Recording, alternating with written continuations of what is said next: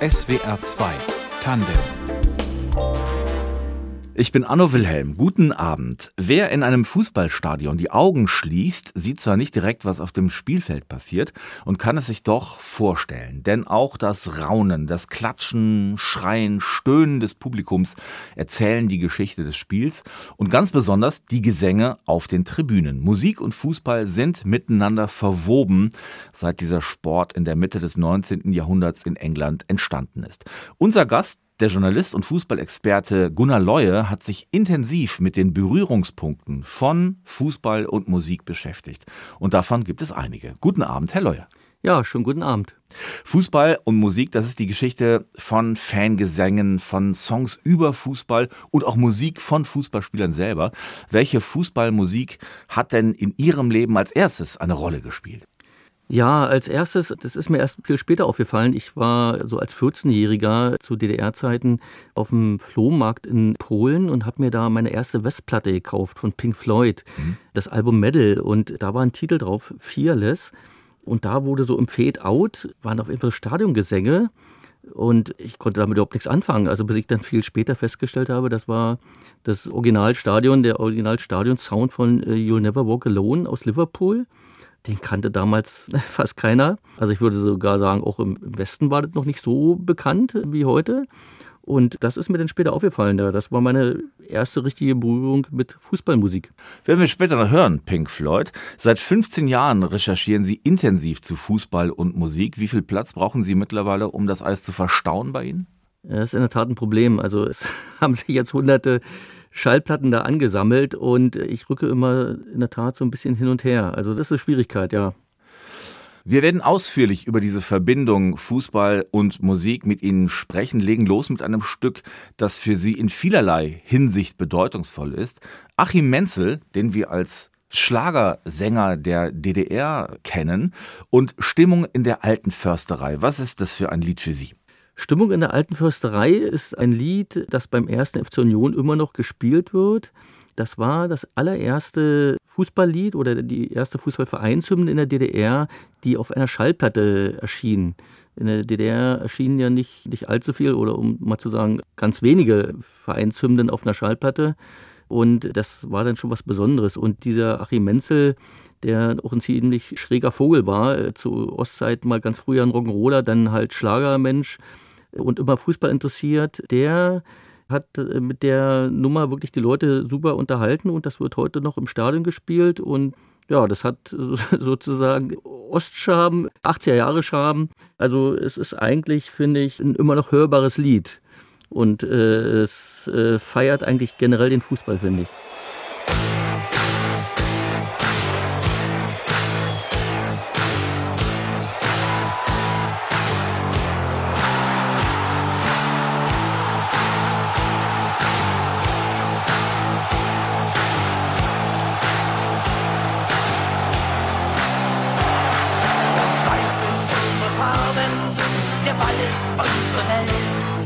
Pokal, wollen wir haben, darauf sind wir eingestellt. Alle Fans sind immer mit dabei. Stimmung in der alten Försterei. Achim Menzel und Stimmung in der alten Försterei. Das hört unser Gast in SWR 2, der Journalist Gunnar Leue. Er ist Anhänger von Union Berlin, dem Verein aus dem Stadtteil Köpenick, Ostberlin, eigentlich der kleinere Berliner Verein neben Hertha BSC. Union in den vergangenen Jahren aber mit einem ja märchenhaften Aufstieg bis in die Champions League und da gerade mitspielen gegen Real Madrid. Herr Leue, Sie sind Stadiongänger. Mitsänger dabei oder eher Zuhörer? Also ich bin Stadiongänger und wenn man bei Union Stadiongänger ist, dann ist man automatisch Mitsänger, weil das geht da nicht anders. Das ist, glaube ich, in der Tat eine gewisse Besonderheit, weil bei Union gibt es ja 80 Prozent Stehplätze ungefähr. Und ich sag mal, gesungen wird im Stehen. Wie man bei Union immer sagt, sitzen ist für den Arsch. Entschuldigung, äh, aber das ist sozusagen zwangsläufig. Wenn du stehst, singst du mit. Das ist ein ganz anderes Gefühl im Stadion. Und das kennt man sicherlich auch bei vielen anderen Vereinen. Also da in den Kurven, wo die Leute stehen, da wird gesungen. Wo gesessen wird, da wird dann vielleicht mal gesungen, wenn es richtig gut läuft und wenn alle mitgerissen sind. Aber ja, da kommen wir vielleicht nachher nochmal drauf, wie sich das entwickelt hat und warum das nicht so, ich sag mal, Pille-Palle ist, ob man nur wirklich steht oder sitzt. Sie stehen, haben Sie ein Lied, das Sie richtig ergreift innerlich? Äh, ja, also bei den Vereinssongs ist klar, ist bei jedem Verein so, da hat jeder so sein Lieblingsvereinslied.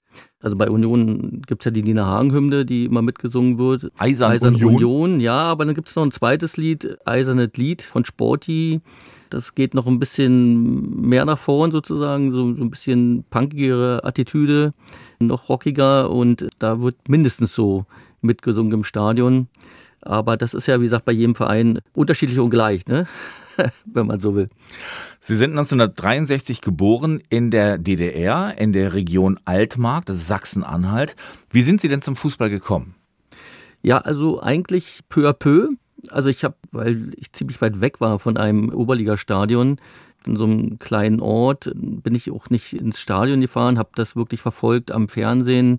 Auch die Bundesliga übrigens, wir konnten ja Westfernsehen gucken, hatte man sozusagen auch mal auch einen Lieblingsverein im Westen. Und das war bei Ihnen? Naja, also das wechselte auch ein bisschen, muss ich sagen. Also war früher, da wir eher im Norden sind, schon der HSV war sehr beliebt aber auch Gladbach. Also viele von uns, ich auch, waren sehr große Fans von Borussia Mönchengladbach.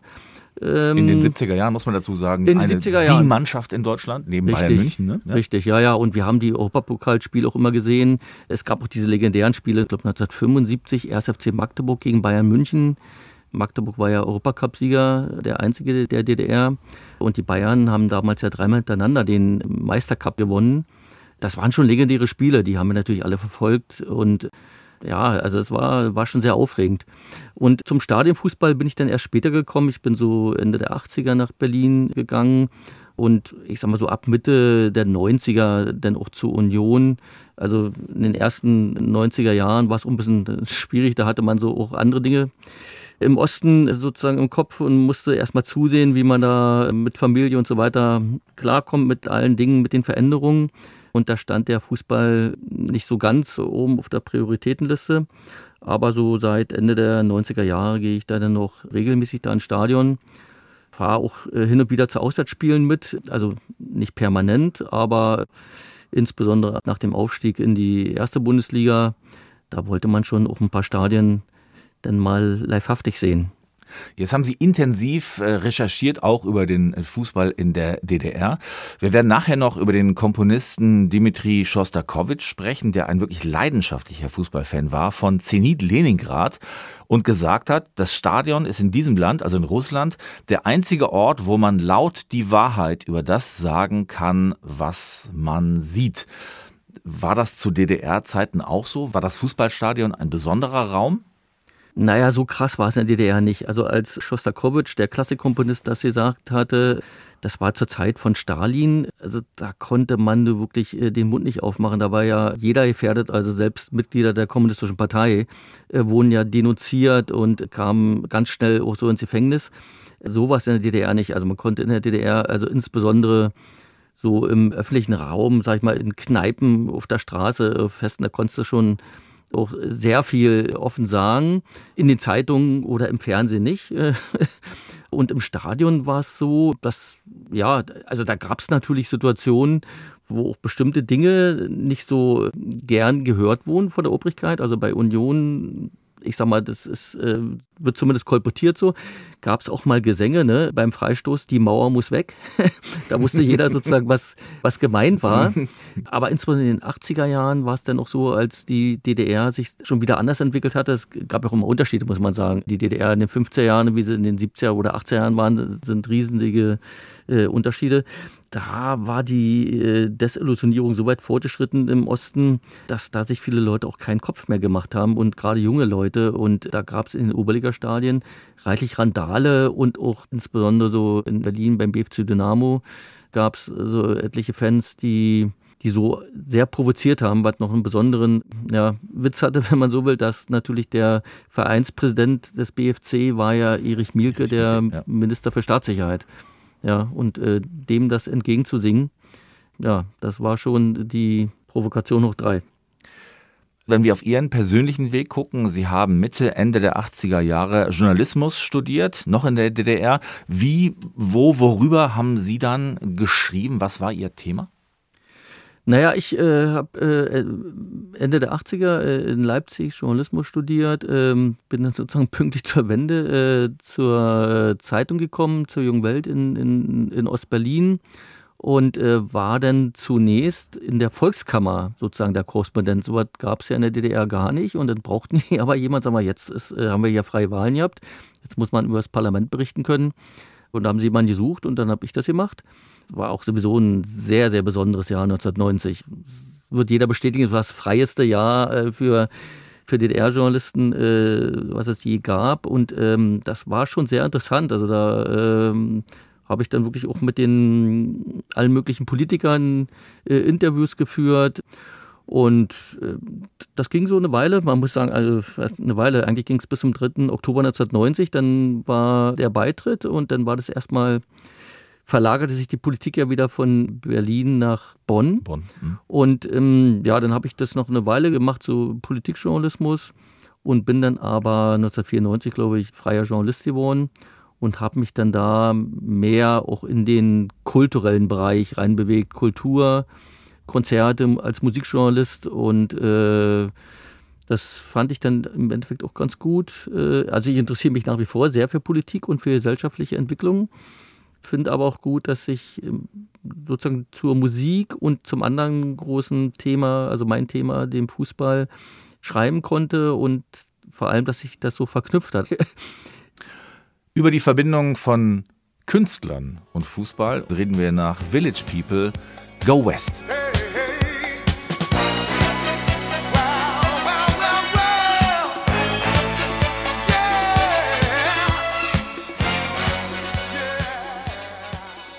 Über die innige Verbindung von Musik und Fußball schreibt der Journalist und Autor Gunnar Leue, unser Gast in SWR 2 Tandem. Herr Leue, in Ihrem Buch You'll Never Sing Alone haben Sie viele Jahre Recherche zum Thema zusammengetragen. Ist eine Art ja Fußball, Kultur, Gesellschaftsgeschichte geworden, die über den Fußball hinausreicht. Ein wirklich faktenreiches, schönes Buch, spannend auch für alle, die noch nie Sportschau geguckt haben oder im Stadion gewesen sind.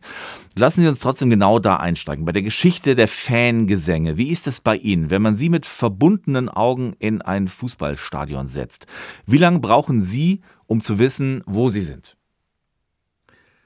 Oh, also ich kann das äh, ehrlich gesagt jetzt nur beziehen sozusagen auf, äh, auf die alte Försterei, äh, weil ich ja in den anderen Stadien nicht so häufig bin.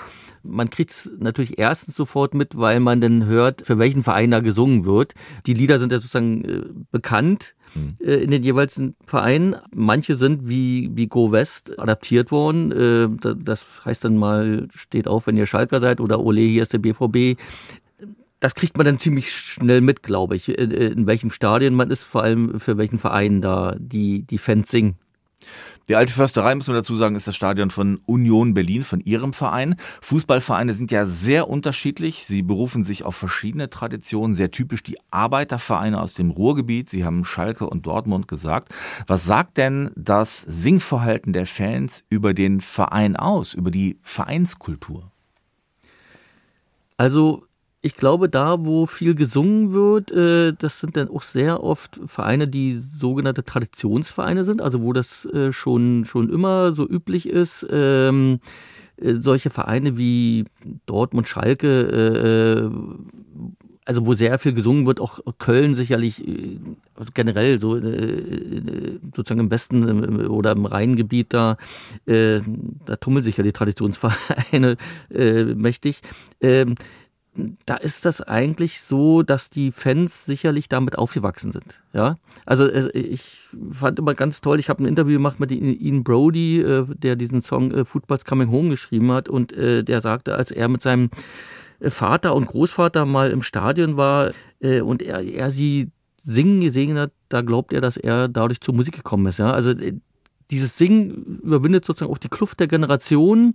Und das ist äh, eine Sache, glaube ich, die so in, in solchen Städten, wo noch die Malocher sind und äh, äh, oder, oder waren, äh, solche, solche Arbeitervereine, sozusagen, wo ein Zusammenhalt ist zwischen den Leuten, wo äh, die sich als eine Familie vielleicht verstehen, da ist es wahrscheinlich ausgeprägter als im, ich sag's mal jetzt so künstlich entstandenen Vereinen wie RB Leipzig. Also Tradition spielt im Fußball eine große Rolle und die drückt sich in der Musik immer aus.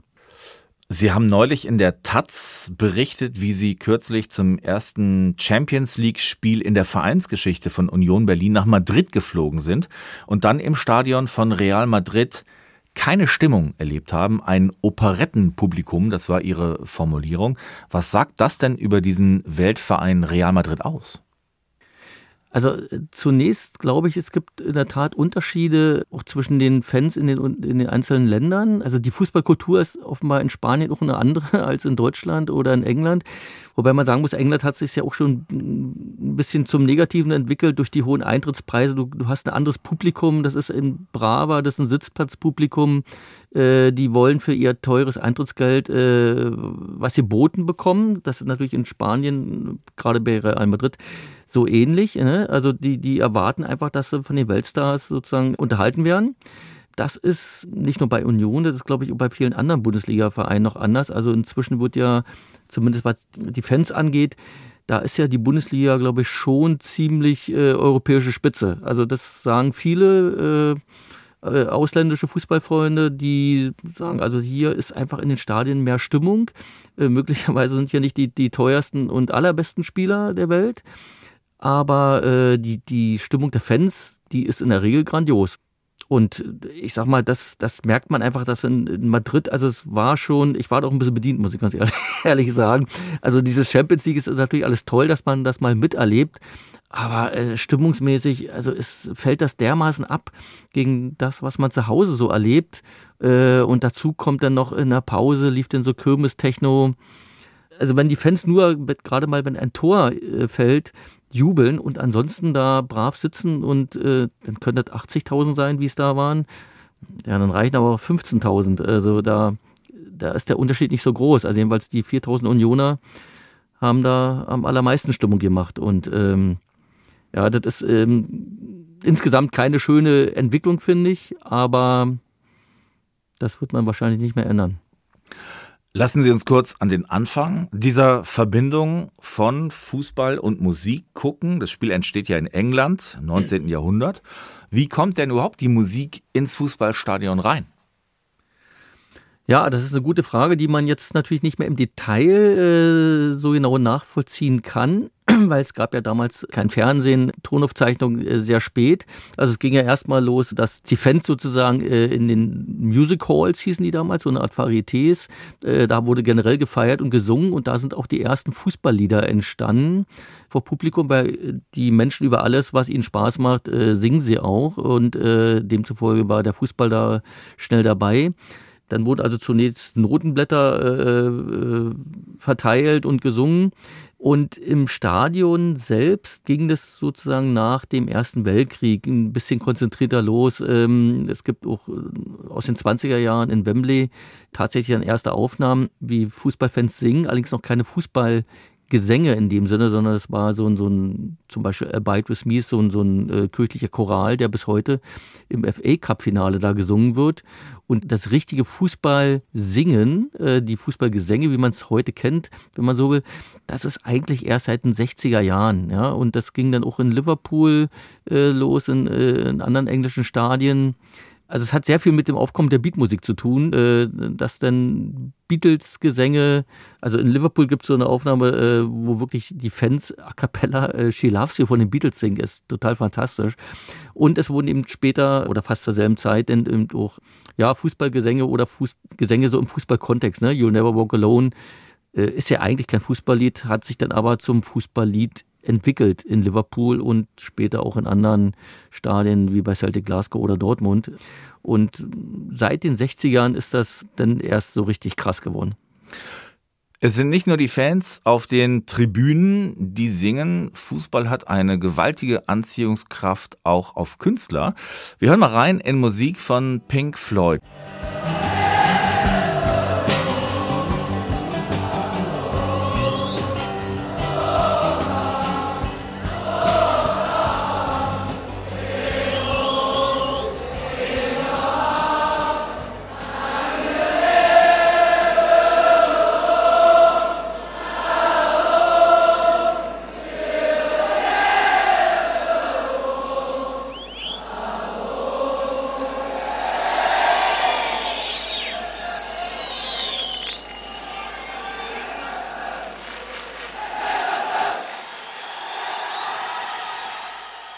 Pink Floyd mit Fearless in SWR 2 Tandem und darin ganz am Ende You'll Never Walk Alone. Das ist die Fußballhymne überhaupt.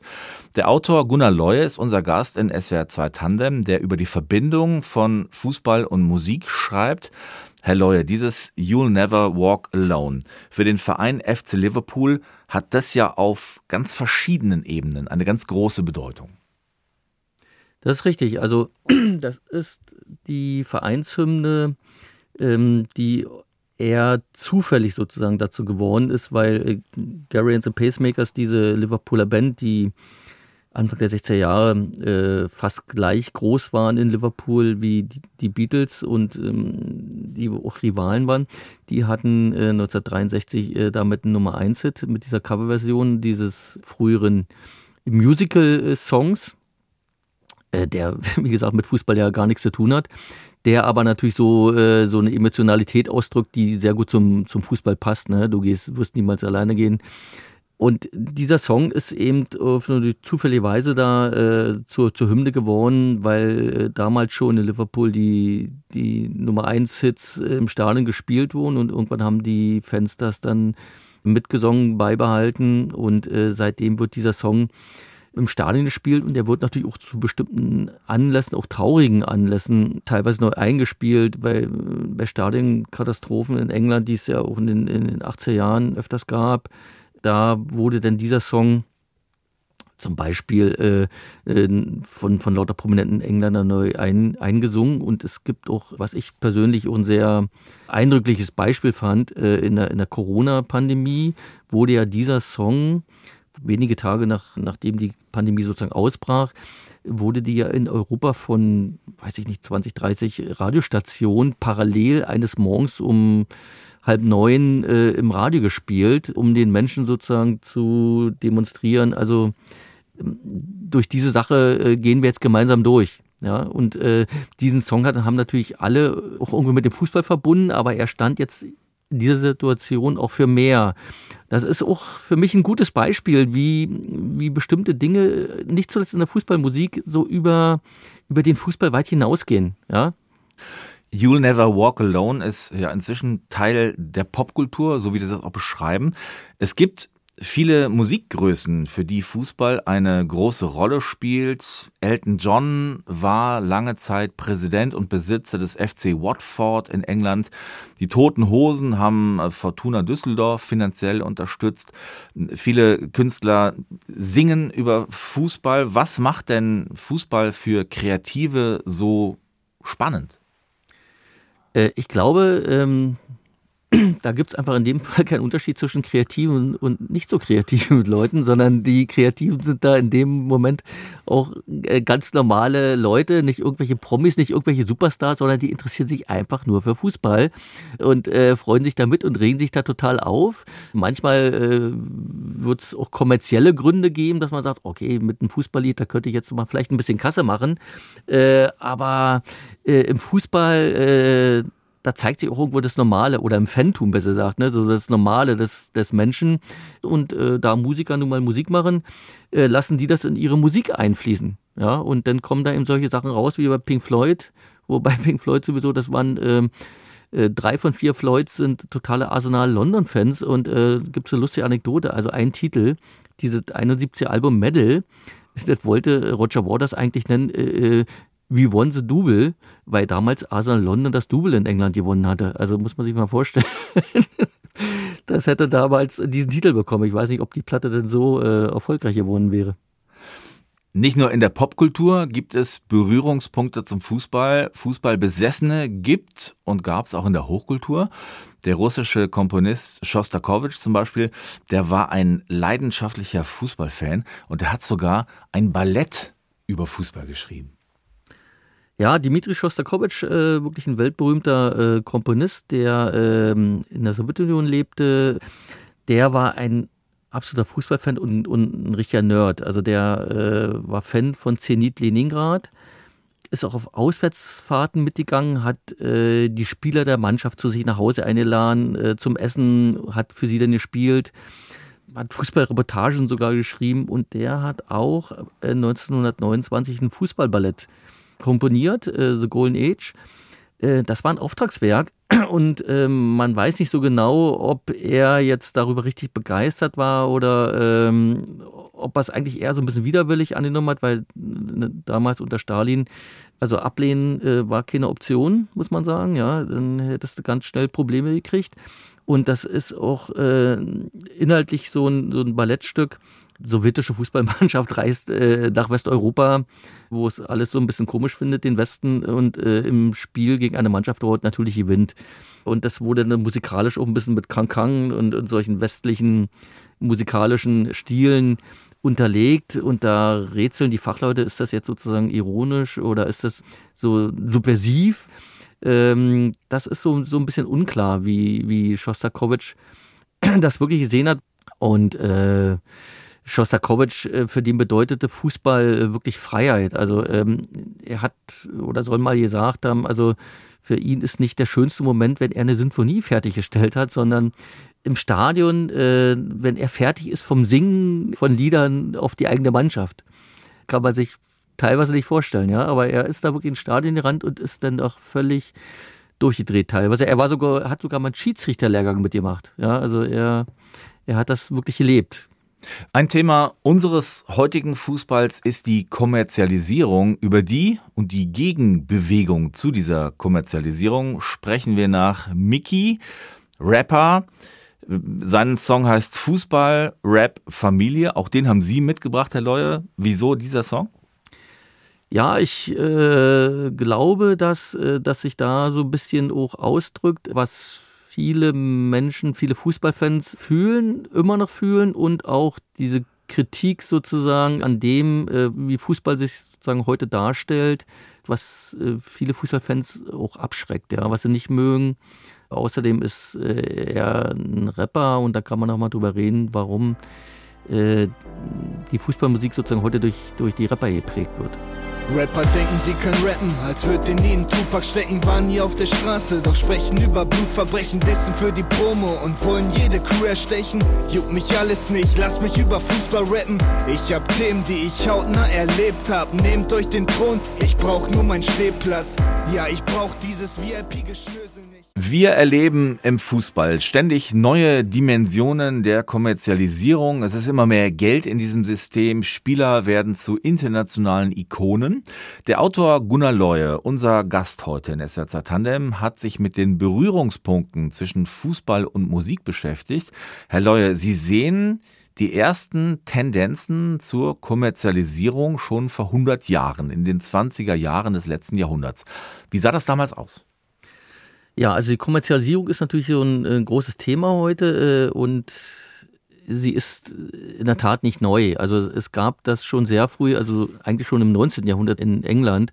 Äh, da, da gab es mal einen, einen, Komponisten, der so äh, Pianostücke äh, komponiert hat und die per Notenblatt verkauft hat. Und der hat schon damals den Song, den er da geschaffen hat, den Wolfram Wanderers gewidmet und als er dieselben Notenblätter in London verkauft hat, dann waren die im Arsenal und äh, sogar noch Tottenham Hotspurs gewidmet. Also das ist ja schon Kommerz, wenn man so will.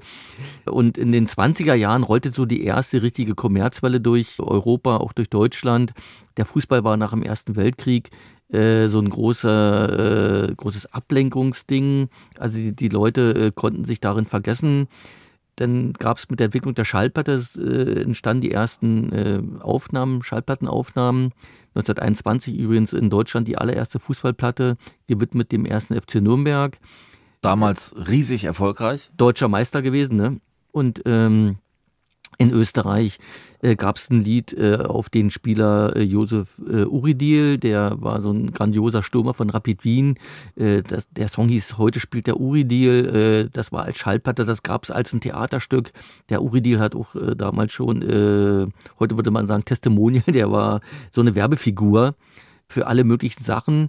Das war also schon total verbreitet und das hat natürlich dann im Laufe der Zeit sich immer weiter gesteigert und äh, es gab nochmal so einen richtigen Schub, würde ich sagen, äh, so ab 1990 etwa, auch sichtbar an den Weltmeisterschaften in Italien. Da war dann erstmals auch ein großes Klassikkonzert. Die drei Tenöre haben da gespielt vor einer Milliarde Zuschauer an den Fernsehern.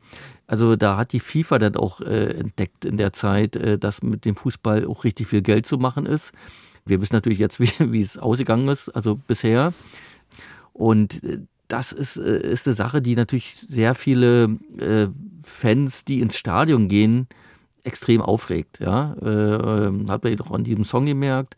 Und die, die, die, Fans, die im Stadion sind, die, die Ultras, das ist ja auch eine Jugendkultur, muss man sagen. Ne? Ähm, ob einem das nun als Außenstehender gefällt oder nicht, ist jetzt erstmal zweitrangig, aber äh, für, die, für die Leute äh, ist es sehr wichtig und Jugendkulturen haben auch nie danach gefragt, ob es den Erwachsenen oder, oder anderen Leuten gefällt, ehrlich gesagt. Ja. Also die Punkbewegung, äh, wenn es nach den anderen gegangen wäre, hätte es die auch nie gegeben.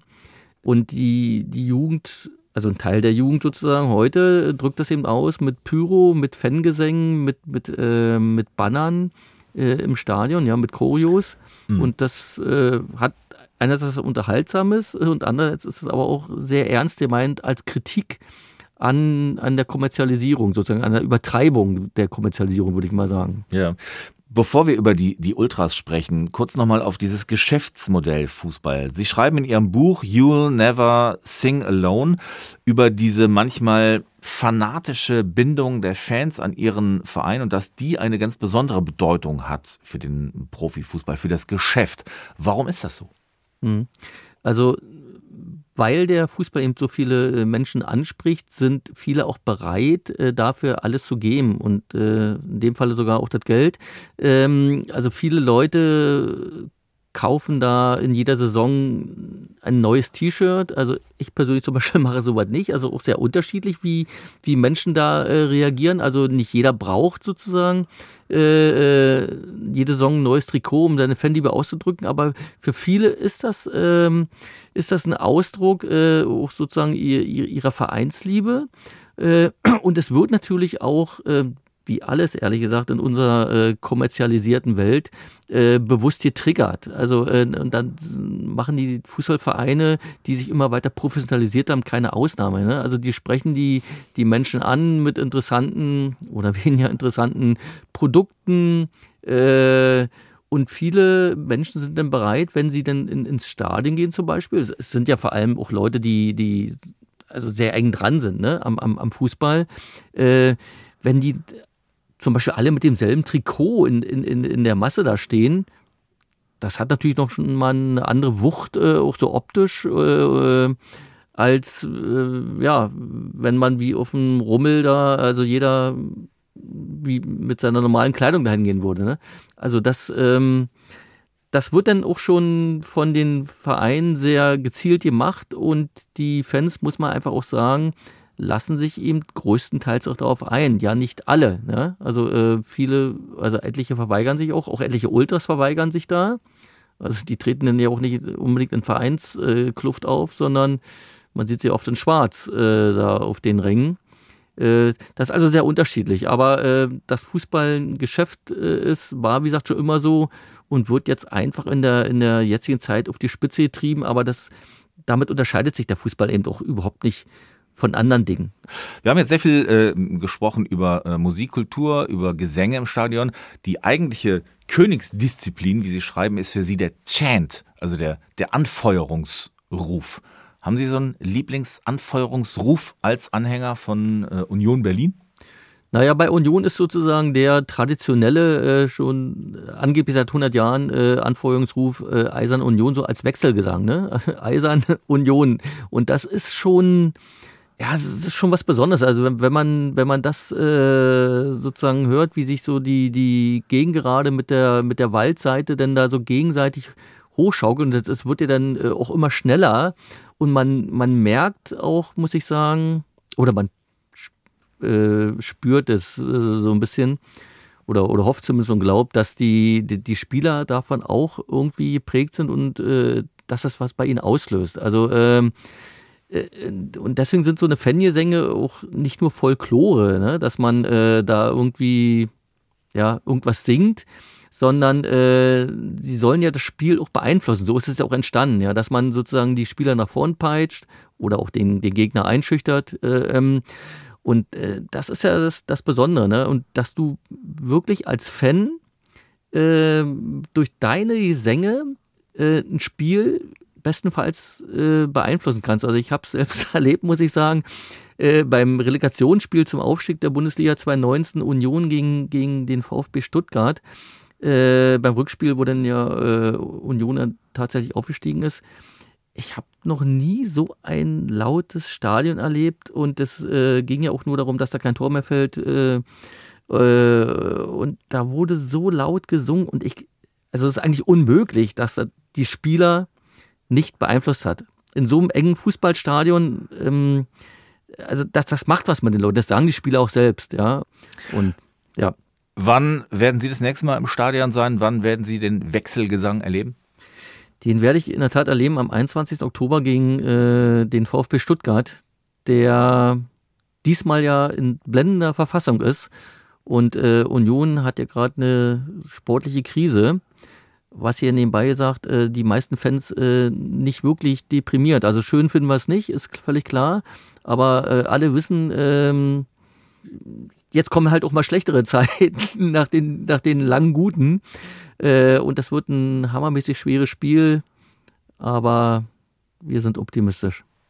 Union Berlin mit einer Niederlagenserie in den letzten Wochen in der Bundesliga, in der Champions League. Es waren, glaube ich, sieben, sieben, sieben oder acht am Stück.